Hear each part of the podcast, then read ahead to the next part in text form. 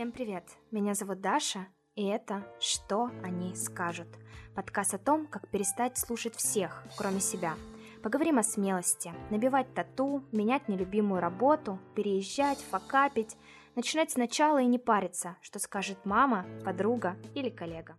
С гостями подкаста «Что они скажут» мы не раз говорили о смене карьерных треков. Поэтому если сейчас для вас актуальна тема перепридумывания себя, я приглашаю вас на курс о поисках себя без выгорания. Куда? Дальше. Курс для тех, кто достиг потолка, давно думает о смене карьеры, но задача кажется слишком сложной, а страхов все больше. Из курса вы узнаете, как поддержать себя в карьерном переходе и не попасться в ловушки карьерных мифов. Познакомитесь с реальными историями смен карьеры из HR в разработчике, из архитектора в ментора английского, из рекрутера в тестировщики, о переходе в свое дело и получите инструменты работы с вопросами поиска себя. Старт 19 августа, а все подробности в описании. В десятом и завершающем выпуске первого сезона психотерапевт Майя Андреевна Скляр рассказала об эволюционной природе, что они скажут, о том, почему нам так плохо, когда все вроде бы хорошо, как не уйти в бесконечные поиски счастья, слезть с цифровой иглы, о топе когнитивных искажений и как сохранить устойчивость в эпоху неопределенности. Майя Андреевна, здравствуйте. Здравствуйте, Даша. Рада вас сегодня слышать. Я тоже очень рада, что я здесь. Мы весь первый сезон с гостями со всего мира говорили о том, как они справились, что они скажут, как они разрешали себе экспериментировать и пробовать новое. При этом очень интересно разобраться, с чем вообще чаще всего связан страх, что они скажут, какая же у него эволюционная природа. Страх — это вообще наше самое-самое эволюционно обоснованное чувство. Страх помогал многим поколениям наших предков выживать, спасаться. То есть это на самом деле очень полезная, очень для нас необходимая эмоция. Что они скажут, здесь, скорее всего, можно рассматривать, наверное, в контексте так называемой социальной тревоги. То есть когда человек переживает по поводу какого-то события, какой-то ситуации, где он может выглядеть нелепо, или, например, где он может как-то оказаться в невыигрышном положении, в невыигрышном свете. На самом деле это страх быть вычеркнутым из какой-то социальной жизни. То есть, например, даже есть исследования, которые подтверждают, что э, человек, которого исключили даже из компьютерной игры, например, он испытывает физическую боль. Поэтому, конечно, для нас быть социально приемлемыми, социально одобряемыми — это важно для выживания в коллективе. Потому что раньше, если человек был вне коллектива, одиночки погибали. То есть эволюционная природа у страха, она выглядит вот так, да, что если ты не в каком-то обществе, в сообществе, в, в своей семье там, или в каком-то племени, да, вот когда раньше были племена, то все, ты один не выживешь, ты один не спасешься. А если говорить о социальной тревожности, то это на сегодняшний день одна из суперактуальных проблем и запросов на психотерапию, потому что люди действительно очень сильно болезненно воспринимают какие-то критические замечания в свой адрес. Есть большой страх не понравиться, страх негативной оценки других людей, да. Как правило, такие люди чаще всего придумывают некоторые пугающие последствия, там негативные представления о себе, что некоторые люди могут о них как-то плохо подумать, подумать или критическим взглядом на них посмотреть. И это, правда, является очень большой сложностью в коммуникации, в построении каких-то хороших межличностных отношений. Поэтому это актуальная очень проблема на сегодняшний день. Ну и, видимо, с ней хорошо справляется психотерапия с той самой социальной тревожностью.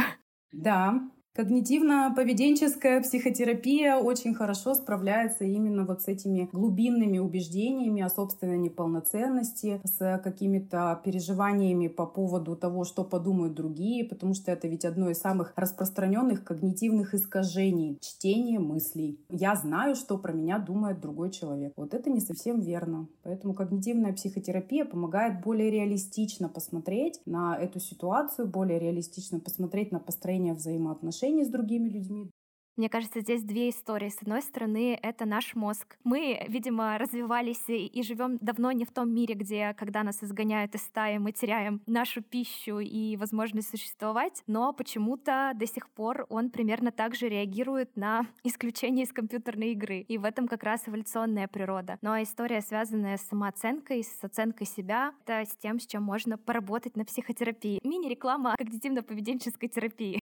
Да, еще, знаете, мне пришла вот э, такая мысль, наверное, в голову по поводу того, что у нас есть еще так называемые трансгенерационные травмы. То есть есть такое явление, сейчас оно изучается в определенных кругах э, психологами. Трансгенерационная травма — это какие-то вещи, повторяющиеся из поколения в поколение. То есть, например, почему наши бабушки очень часто нам говорили «веди себя прилично, лишнего не говори, рот не открывай, не дай бог что-то про тебя скажут, потому что в свое время, когда исторически так сложилось, да, что были доносы, опасные выражения мыслей, да, преследовались по закону, и люди, конечно, старались на кухнях это все обсуждать, и тогда было правда для выживания критически важно, а что они скажут. Наша, видимо, память об этом тоже иногда помнит.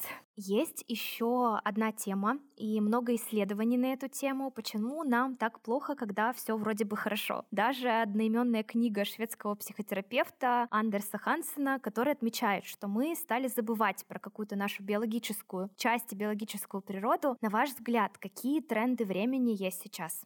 Интересная теория базовой небезопасности Йоса Бросчета. Это ученый из Лейденского университета, который как раз исследует э, вот этот феномен Почему так происходит, что когда у нас вроде бы как бы все хорошо, мы все равно чувствуем себя плохо? Плохо это же может быть по-разному. Несчастными или в тревоге вечно находящимися. Так вот, он немножко пересмотрел с коллегами вот эту вот систему и формулу стресса. То есть, если раньше считалось, что стресс происходит, случается какое-то событие, которое человек, э, например, в силу адаптационных ограничений каких-то не может переварить, и в итоге наступает стрессовая реакция, то сейчас Йос Бросчет сказал следующее. Оказывается, есть такое предположение, они его проверяют сейчас, то наш мозг в принципе всегда находится в состоянии небезопасности. То есть, грубо говоря, если по-простому, то мозг вечно сигнализирует, у него есть сирена, которая нам постоянно дает вот это вот ощущение небезопасности, тревоги и напряжения. То есть, по факту, они говорят, что человек не приспособлен к состоянию спокойствия, да, покой нам только снится. То есть на самом деле вся человеческая сущность нацелена на вот эту вот повышенную тревожность, повышенную настороженность, повышенную вот эту вот э, какую-то вот чувствительность, да, к разным стрессорам. И только, например, в состоянии спокойствия мозгу удается подавлять вот этот вот сигнал. А вот это подавление сигнала зависит от очень многих факторов. То есть первый фактор — это, например, мало сигналов безопасности, и поэтому человек справляется вот с этой вот фонящей тревожной сиреной. Либо плохо научился подавлять стрессовый ответ. Это формируется у плода, у, у эмбриона человеческого период внутриутробного развития, да, там в зависимости от того, как протекала беременность. Плюс, когда он попадает в среду, как его в семье научили отвечать, например, на какие-то стрессовые факторы, да. И вот эта вот история про то, что когда у нас снижается вот оба этих подавляющих фактора, следовательно, мозг начинает беспокоиться, и сирена воет, и человек испытывает тревогу. Какие сигналы безопасности? Это, например, общение, с близкими людьми, это общение с друзьями, это какой-то фактор, который закрывает вот эту вот человеческую потребность в коммуникациях и человеческую потребность находиться с кем-то в близких отношениях. Это нам дает ощущение безопасности, вот той самой принятости. Это дом, как укрытие, да, куда я могу пойти, спрятаться, где мне будет хорошо. Как говорят, дома и стены помогают, да, и все. Если дома благополучно, то дом становится вот этим вот источником безопасности. Это какое-то стабильное ощущение здоровья, например, да, в теле. То есть, когда ты ощущаешь себя полным сил, полным энергии, когда у тебя все хорошо, ты телесные и никаких не испытываешь неудобств, беспокойств. Ну и, конечно же, один из таких очень важных факторов безопасности — это природа. Изучают влияние влияние даже просто картинок природы на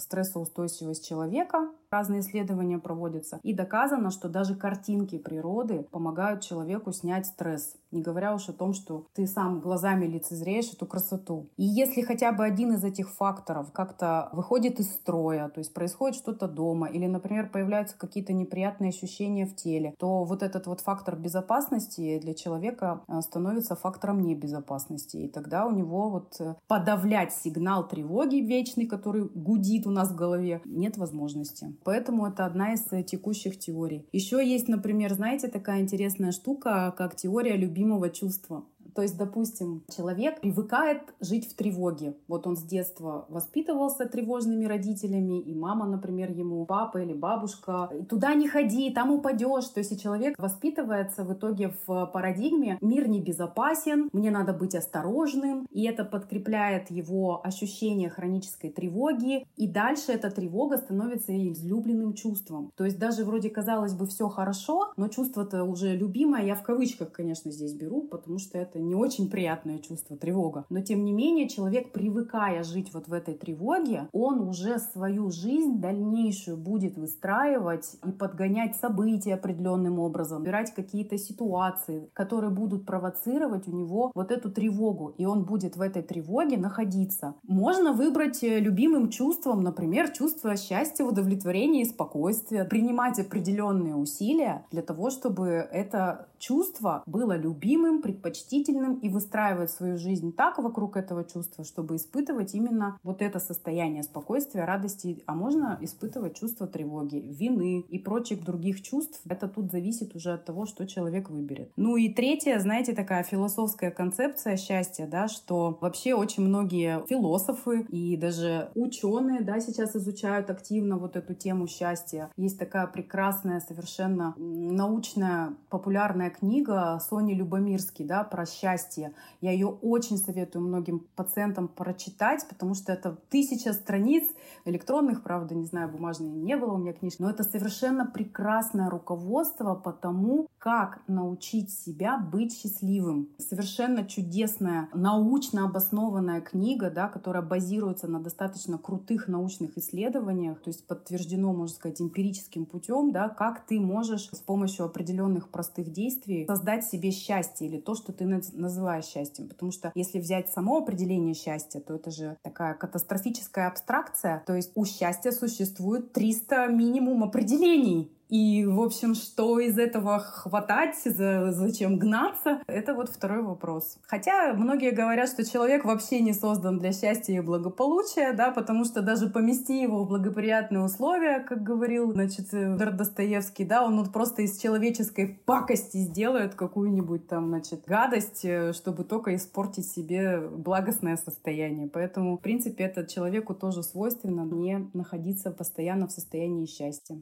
Ко всему тот же, кажется, Достоевский говорил, что человек-подлец ко всему привыкает. Видимо, здесь несколько теорий. Но у меня созрел целый план. Можно вместе с книгой Софьи Любомирской выходить на следующей неделе на пикник с близкими людьми, печь блинчики на природе и, по крайней мере, попробовать, попробовать запланировать эндорфиномоменты для своего вечно стрессующего мозга, для которого очень естественно находиться в этом состоянии. Это очень хороший план. Я думаю, что это как раз объяснит ту самую теорию, теорию счастья. Счастье по вот Соне Любомирски, они придумали теорию 40%. Расскажу, что это такое вкратце. Если взять 100% счастья, да, как его добиться и достичь, то 50% это генетически обусловленные определенные а, способности человека испытывать счастье. То есть они выяснили, что не все люди способны там глубоко испытывать счастье, долго испытывать счастье. То есть там разные категории людей исследовались, да, и ген... Э, они заметили, что есть вот определенная генетическая предрасположенность. Вот, например, как с весом, да, то есть вот человек имеет вот этот вот set-point свой, да, и он в течение жизни, что бы, например, не делал, там, не толстеет или наоборот, не худеет, да, то есть это какая-то базовая такая вот биологическая, генетическая программа, да, которая заложена, ее нельзя изменить. То есть ты не можешь изменить размер ноги, да, ты не можешь изменить форму ушей именно каким-то естественным путем. И здесь то же самое, что не все люди одинаково склонны к счастью, к проявлениям счастья, и к принятию счастья, и к формированию каких-то счастливых привычек, да, которые ведут к счастью. И 10% это обстоятельства, хотя нам кажется, да, что вот эта погоня за вечным счастьем, вот эти, это на самом деле занимает всего лишь 10%. То есть это обстоятельства какие-то, красота, хорошая работа, деньги, еще что что-то, да, то есть то, что мы перечисляем в какие-то внешние условия, внешние факторы счастья. И вот, вот эти 40%, которые остаются, они как раз о том, что человек может что-то поделать для того, чтобы не только сиюминутное удовольствие себе доставить, да, но и в принципе стать человеком, который умеет формировать привычки для долгосрочного счастья. Вот это, мне кажется, вообще классная совершенно идея, да, которая возвращает нам ответственность в руки, да, за свое самочувствие, за свое состояние. И вообще-то как бы нам дает, знаете, такой огромный набор инструментов, и что мы можем поделать, например, если у нас нет большого количества денег, да, то есть обстоятельства мы не всегда можем изменить, есть обстоятельства, на которые мы в данный момент времени, например, повлиять не можем никак, но на свое ощущение в этих обстоятельствах мы вполне себе можем простыми методами повлиять. Да, я с этим абсолютно согласна. Меня, с одной стороны, очень радует большое количество self-help литературы. С другой стороны, начинает пугать, потому что культ беспросветного счастья и, как вы уже сказали, такого философского, непонятного определения счастья и полки книжного, которые буквально ломятся от книг «Рецепт счастья», «Стань лучшей версией себя», «Бесконечного самосовершенствования» и постоянного сумрачного поиска счастья. К чему это может привести, к чему это приводит? Вот это гонки за счастьем, то, что я назвала. На самом деле, вот, вот эта гонка за счастьем — это один из самых распространенных мифов о счастье. То есть вот есть три таких мифа о счастье, то есть счастье надо найти срочно. То есть за ним надо гнаться, куда-то бежать, что-то придумывать, что вот я без этого счастлив не буду. Да, и, как правило, это ищется вот в чем-то материальном, в деньгах, в, там, в статусе, в красоте или еще в каких-то внешних факторах, которые счастье обуславливают. Это очень такой опасный миф, потому что он как раз-таки отвечает вот тому, что люди, не достигшие, например, какого-то материального благополучия, они ведь не всегда счастливы. То есть есть люди, которые при высоком уровне материального благополучия катастрофически несчастны. Даже если смотреть статистику, например, приятную статистику по суицидальным каким-то случаям, да, по суицидам, то очень часто можно даже и в благополучной стране увидеть достаточно высокий процент. То есть это получается немножко вот такая ошибочная тенденция, да, гнаться именно за счастьем, что его нужно срочно искать, срочно найти. Вторая ситуация про второй миф, да, что я могу изменить жизненные обстоятельства, и тогда я стану счастливым. Это вот эта история про красоту. Вот если бы я была более более красивая, более худая, не знаю, более какая-то такая вот свободная, раскрепощенная или родилась бы в другой семье, да, то тогда бы я была счастливой. Мне надо срочно изменить вот эти жизненные обстоятельства, и я буду счастлива. Не работает, потому что это уже понятно, что очень большое количество красивых женщин, да, не могут назвать себя счастливыми. Или, например, мне надо найти срочно мужа, или надо выйти замуж прямо за миллионера, да. Огромное количество женщин замужних, да, гораздо менее счастливые, например, чем одинокие, да. Статистика браков такая очень странная. Вот. И э, еще один миф такой достаточно распространенный, да, что человек вот либо счастлив, либо нет. Ну, то есть вот вроде как счастье вот оно либо есть, либо его нет. И это как раз про то, что если ты можешь быть счастливым, вроде как бы тогда тебе не надо для этого прилагать никаких усилий, ты просто сам по себе будешь счастлив, да. Но как мы видим, все люди готовы, например, какие-то действия для своего счастья предпринимать базовые, а некоторым просто по природе это не положено, да, то есть у них нет такого уровня ответа на реакцию счастья. Поэтому здесь тоже миф такой, знаете, такой скользкий. В тему «Покой нам только снится». Кажется, что в 21 веке есть э, очень много всего, но и 10-минутное планирование стало не просто мемом, а нашей реальностью. Футурологи начинают заменять акронимы бани мира, где он и так был хрупким, тревожным, нелинейным, непостижимым, на еще что-то более вдохновляющее, и теперь это турбулентный, случайный, хаотичный и враждебный. Как в этом во всем сохранить устойчивость? Я понимаю, что нет какого-то, опять же, маленькой формулы 1, 2, 3, и все, теперь вы точно устойчивы в эпоху неопределенности. Но, может быть, можно, по крайней мере, начинать развивать э, какие-то скиллы, понимать, что 21 век таким был, будет, и вряд ли что-то поменяется. Что здесь может помочь?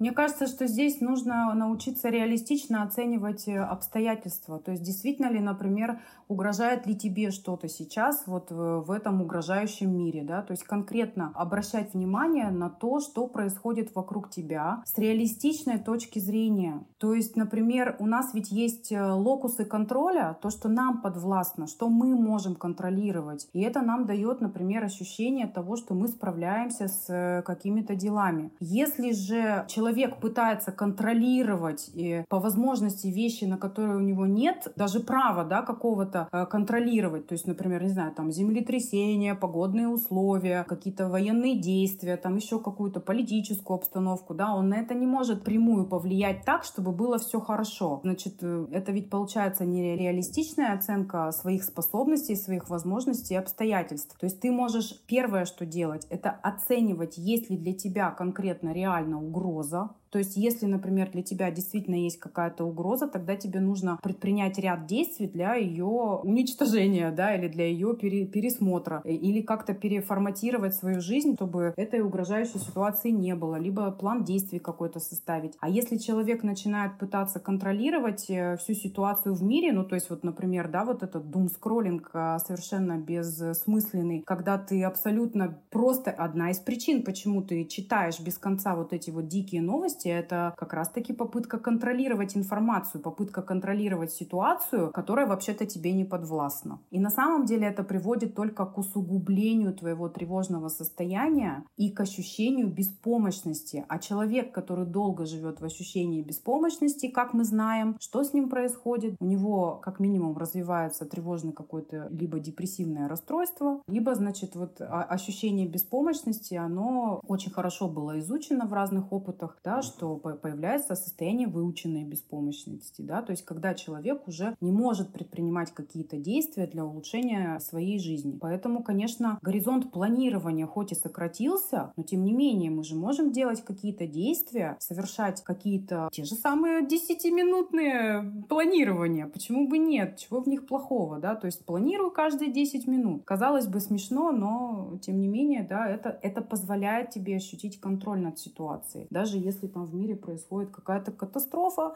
ты идешь на обед. Потому что катастрофы в мире происходят всегда, а в твоих 10-минутных планах пойти покушать, пойти позаниматься спортом, сделать что-то полезное для себя, как-то улучшить свое текущее положение. Да, мне кажется, это как раз те самые реактивные контроли и список, что я действительно контролирую, а что, что мне кажется, что я контролирую. И эти списки очень сильно отрезвляют. Но Doom скроллинг, э, он, кажется, стал особенно популярным с начала пандемии. В 2022 э, еще более э, популяризировал свое присутствие в нашей жизни. С одной стороны, он, правда, бессмысленный и беспощадный, а с другой стороны, это на самом деле очень хайповая тема 21 века, зависимость от технологий, гаджетов и исследования про быстрый дофамин и то, как Facebook и Instagram активируют буквально те же зоны мозга, что и охота когда-то, и что специалисты Кремниевой долины ограничивают время в соцсетях для своих детей. С одной стороны, digital мир — это необходимость. Никто сейчас, никто это будет искажением, но очень многие просто не представляют свою жизнь без технологий, без мобильного телефона и интернета. С другой стороны, тот самый скроллинг ленты, цифровая зависть явно не делают наше психологическое состояние лучше, как помочь себе слезть с этой цифровой иглы? Ну, слушайте, я всегда за самодисциплину и самоконтроль. Здесь нужно развивать вот эти прекрасные качества, потому что самодисциплина и самоконтроль — это те базовые какие-то принципы организации личности, на которых неплохо бы стоять.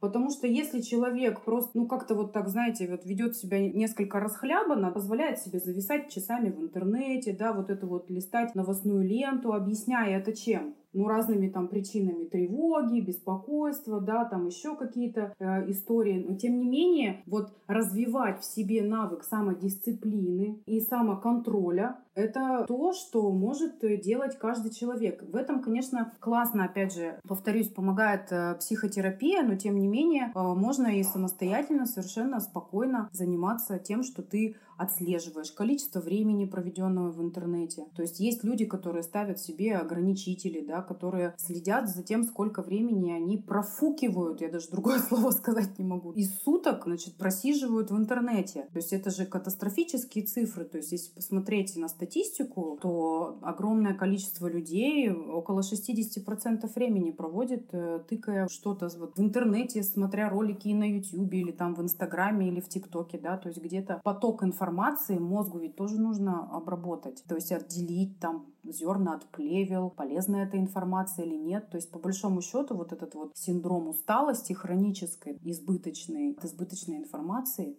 ну, это я так считаю, да, вот, э, что невозможно такое количество информации мозгу обрабатывать. К тому же ему же нужно... Мозг-то монозадачный ведь у нас. То есть в одну секунду может обрабатывать только одну какую-то задачу. То есть если люди едут за рулем э, и разговаривают по телефону, то на самом деле они либо разговаривают по телефону, либо едут за рулем. И точно так же, когда ты скроллишь что-то в интернете, да, то есть ты каждый раз мозгу нужно потратить силы, энергии. Но это же работа. Это как вот сердце качает кровь, мозг мозг прокачивает значит, свои мыслительные способности, да, и чем больше мыслей в голове, чем больше он занят работой, тем ему вроде как бы лучше. Тем не менее, на это тратятся ресурсы, на это тратятся силы. Человек может ощущать достаточно сильную усталость такой информационной переработки. Вот обратите внимание, как вы себя чувствуете после того, как посидели достаточно большое количество времени в интернете. Это вообще не сильно полезно в плане даже вот, например, вот этого, знаете, такого синдрома, нет такого официального названия, да, ну, вот это вот бесконечного синдрома сравнивания своей жизни с жизнью людей в Инстаграме. Но это же просто оттуда можно выйти раздавленным человеком. То есть ты, когда посмотрел на все эти позиционируемые картинки в Инстаграме, очень часто вот ко мне пациенты приходят с таким запросом. Вот мама такая-то, у нее трое детей, она там справляется, у нее там все хорошо, а я вот такая. И ведь продолжают смотреть вот это все, да, как в каком-то комедийном ролике, да, где, где вы видели этих матерей, которые справляются со всем и еще остаются в белом. Где? В Инстаграме. Бедные мамы, значит, скроллят эти ленты, смотрят на вот эти красивые картинки, потом испытывают хроническое чувство неудовлетворенности своей жизнью. То есть это вот, кстати, знаете, такой вредный совет. Как делать себя несчастным без посторонней помощи? Залипай в Инстаграм, Значит, саморегуляция — это способность контролировать свое поведение на пути к значимым целям и стремление соответствовать собственным стандартам. Да? То есть это, мне кажется, очень классное определение. Если человек будет развивать этот навык, то, в принципе, сулит это нам что? Достижение собственных целей, то есть вместо просмотра инстаграмной ленты позанимался чем-то полезным.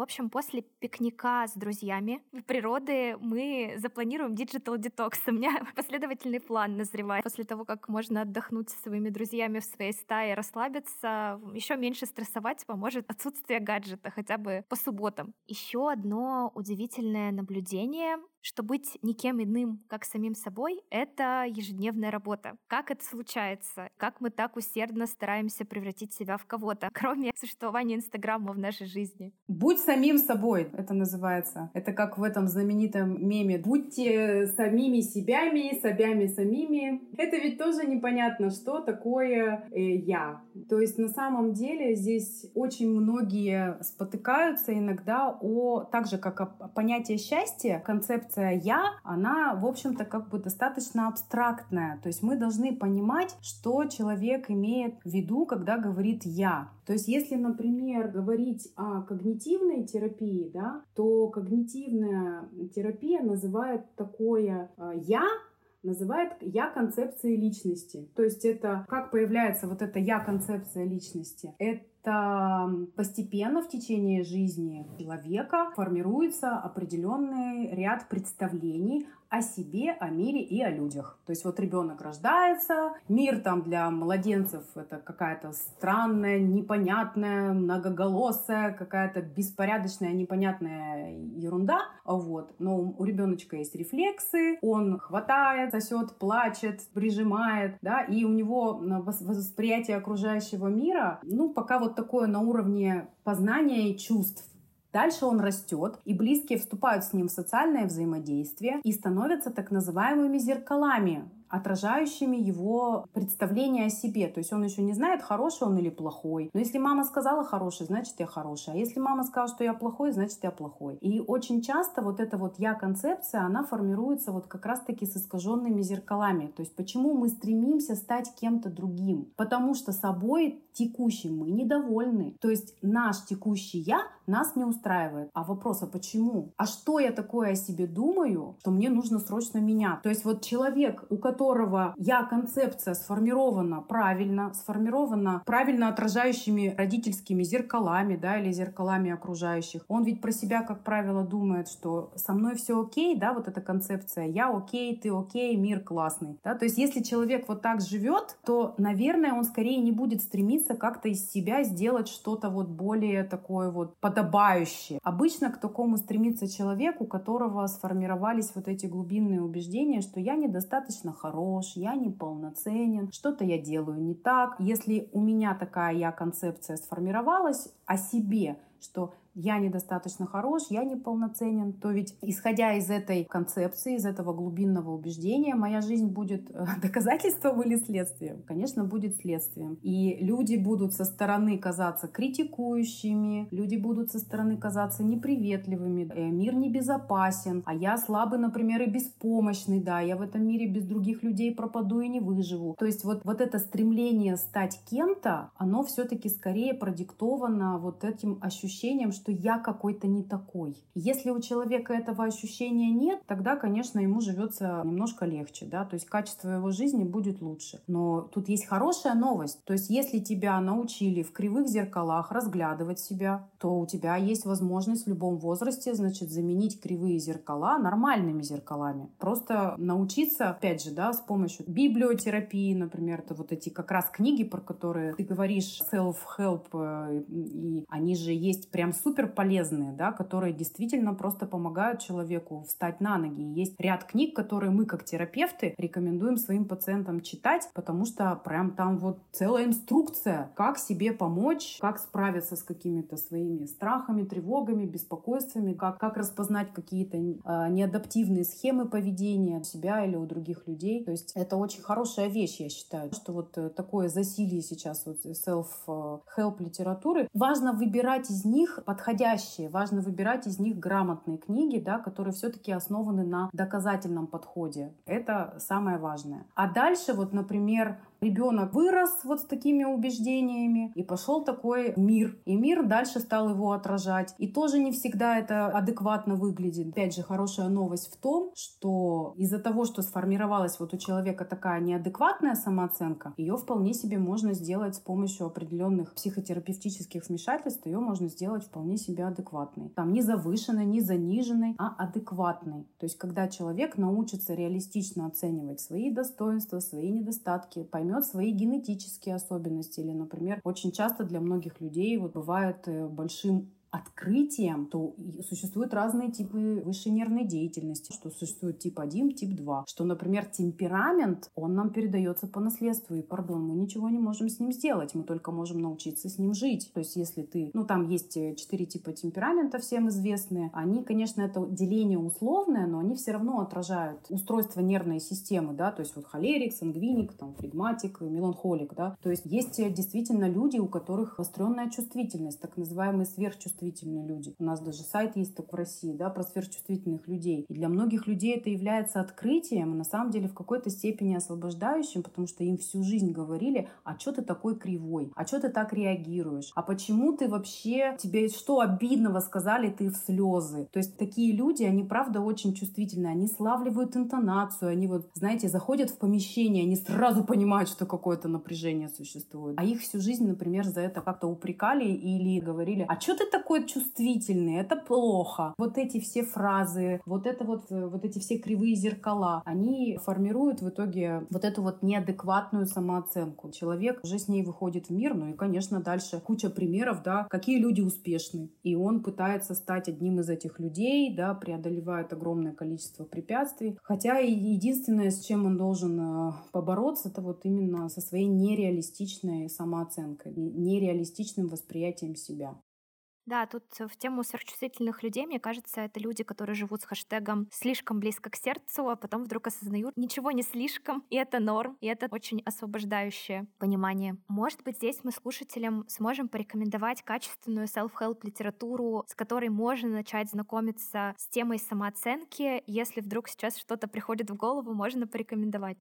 Я всегда рекомендую обязательно к прочтению, в принципе, несколько книг. То есть, если, например, проблемы у человека связаны с тревогой, то есть там определенный набор убеждений «я беззащитный» или «я не смогу справиться» или «я беспомощный, а мир угрожающий, опасный», да, то совершенно прекрасная, я считаю, настольная книга любого человека с тревогой — это «Свобода от тревоги» Роберта Лихи. Я считаю, что это просто мировой бестселлер, и его обязательно должен прочитать каждый, кто испытывал тревогу, да, или как-то от нее страдает. Всегда я советую прочитать книгу Дэвида Бернса «Терапия хорошего настроения». Это для пациентов, у которых есть э, депрессивные расстройства. То есть там очень классно описано, как депрессивное мышление может загнать нас в ловушку, как депрессивное мышление может помешать вообще реализации своих целей, да, и как вот этот формируется как раз э, круг беспомощности, да, что я в депрессии, я не могу ничего делать, я ничего не делаю, мне становится еще хуже. Потом есть классная прекрасная книга «Сам себе психотерапевт», Корин Свит — это просто классика. Еще книга классная вот как раз про схемы, про то, что я говорила, да, про формирование неадаптивных схем, которые нам в дальнейшем мешают просто вот жить э, полноценной какой-то наполненной жизнью, да, я не говорю счастливой, беззаботной, нет, именно вот, знаешь, э, как со стрессоустойчивой жизнью, которая и так нам постоянно подкидывает какие-то сложности, то есть как мой преподаватель говорит, что жизнь — это череда проблем, которые ты решаешь от момента момента рождения до момента смерти. Ну, и чем быстрее ты этот факт примешь, тем тебе будет легче. И вот здесь история как раз про то, что такие книги помогают сформировать даже определенную степень принятия себя. Раз, плюс стрессоустойчивость два. То есть вот книга Джеффри Янг «Прочь замкнутого круга». Я тоже ее считаю одной из таких вот базовых для понимания вообще, например, если человек чувствует, что он прям правда вот в замкнутом круге, да, то есть одни из одних каких-то абьюзивных отношений переходит в другие, да, или, например, не может справиться с зависимостью, или, допустим, там как-то не получается у него строить отношения с людьми, и все развивается по какому-то злобному сценарию из раза в раз. Вот эта книжка, она классная. То есть вот э, «Прочь замкнутого круга» я всегда советую прочитать. Ну, конечно, вот так на вскидку, и, ну и Соню Любомирский я прям советую от души, потому что это прям вот практическое руководство, как из твоей не очень счастливой жизни сделать что-то, что будет приносить тебе удовольствие это просто вот там все по пунктам расписано, вот все дано, по полочкам разложено. Там даже и руководство, чего надо делать, какие надо совершать маленькие действия для того, чтобы тебе становилось лучше. Одно из них, кстати, благодарность. И благодарить неплохо бы хотя бы несколько раз в неделю, что хотите, да, мироздание, других людей, да, там свою удобную кроватку, ну, в общем, э, все что угодно доказано, есть огромное количество научных исследований, что благодарность делает жизнь человека лучше. Люди, которые которые часто благодарят, они более оптимистичные, у них более высокий уровень эмпатии, ну и им вообще становится как-то приятнее жить в обществе людей, которым они испытывают благодарность. Так что это вот один из советов — благодарить. Поэтому, Даша, я тебя очень благодарю, что ты меня пригласила в этот подкаст. Для меня это большой опыт, потому что я первый раз записываю подкаст. Я к тебе испытываю огромное чувство благодарности, потому что это для меня челлендж. И это круто, что я согласилась и себе благодарна, и тебе благодарна. Я бы хотела поблагодарить э, всех слушателей, кто будет слушать мой подкаст. И я вам уже изначально благодарна за то, что вы прослушали такое длительное количество времени мои разговоры. Да, спасибо большое. Я тоже вас благодарю за наш диалог, который, к счастью, продолжается. спасибо большое. Майя Андреевна, тут хотелось бы, наверное, такой завершающий, возможно, вопрос, поговорить про когнитивные искажения, о которых вы уже упоминали, и их много, и с ними прекрасно работает когнитивно-поведенческая терапия. Но какие когнитивные искажения, на ваш взгляд, входят в топ-3 по своей распространенности, а может быть, негативному влиянию? Есть ли они? Или все негативно влияют на нашу жизнь? Принципе, когнитивное искажение, да, это мысль-ошибка. Конечно, чем их будет меньше, тем будет лучше, потому что когнитивные искажения, они сильно ухудшают качество жизни. То есть э, самые распространенные, наверное, все-таки это вот черно-белое мышление. Это когда либо все, либо ничего, либо так, либо никак. Такой основой для перфекционизма и для какого-то э, такого постоянного деления мира на э, плохое и хорошее, которое доставляет э, огромное количество количество страданий людям. Второе когнитивное искажение, которое я считаю очень вредоносным, просто оно такое противное, я бы даже сказала. У меня к нему есть личное отношение. Это чтение мыслей. Это просто одно из самых таких яростных, мне кажется, злостных противников нормального общения, которое является огромным источником социофобии, тревожности, каких-то вот, не знаю, депрессивных расстройств. Именно встречается часто это чтение мыслей. Что они скажут? А что они обо мне подумают? А что люди подумают?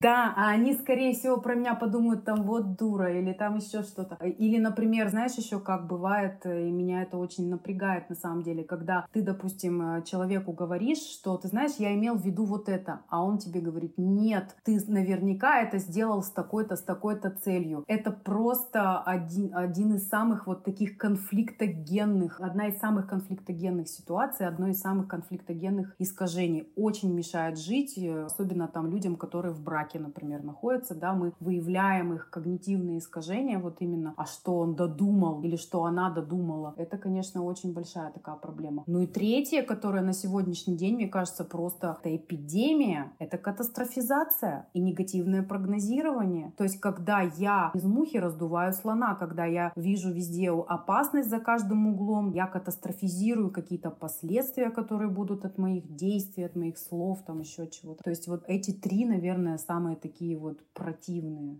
и мешающие людям жить, и, конечно, от них бы неплохо избавляться. А на самом деле когнитивных искажений э, мелким шрифтом формата 4, 2 или 3 страницы. То есть там можно их перечислять бесконечно. Самые распространенные это вот в книге у Роберта Лихи есть книга про когнитивная терапия психических расстройств. У него там есть все эти когнитивные искажения, их таких распространенных 18. Но на самом деле их гораздо больше. Даже некоторые пословицы и поговорки, да, они являются когнитивными искажениями, по сути. Поэтому, если интересно эту тему изучать, то можно озаботиться и узнать, что когнитивные искажения — это практически 90% работы нашего мозга. Поэтому чем больше мы их выявим, чем больше мы их найдем, тем выше будет качество жизни. Да, это удивительное создание, наш мозг, но при этом очень радует, опять же, что есть когнитивно-поведенческая терапия в нашем современном мире, которая действительно прекрасно помогает распознать справиться с ними, не катастрофизировать, не превращаться в политолога, экономиста, еще кого-нибудь, снимать разные шапочки и продолжать действовать. Вирусолога. Да, и вирусологов, и кого только угодно. Спасибо большое вам, Майя Андреевна, за наш интересный, классный диалог. Может быть, все таки есть какое-то пожелание слушателям подкаста, что они скажут. Его тоже можно оставить сейчас. Пожелание. Я бы хотела, чтобы люди относились друг к другу добрее, потому что сейчас в условиях так, такой тяжелой атмосферы очень сильно ощущается недостаток эмпатии.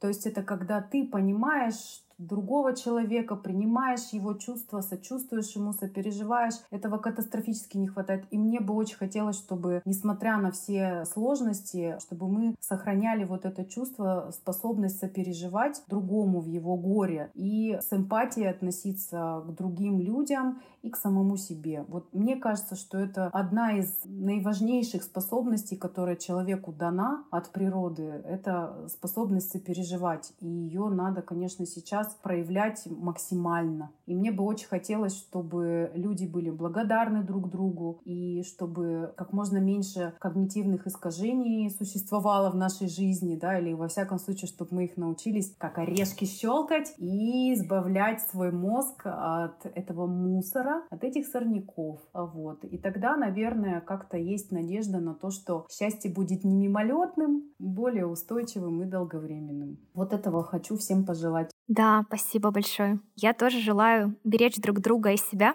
и не бояться обращаться за помощью, если вдруг она понадобилась. Спасибо большое. Всем пока-пока. Пока. -пока. пока.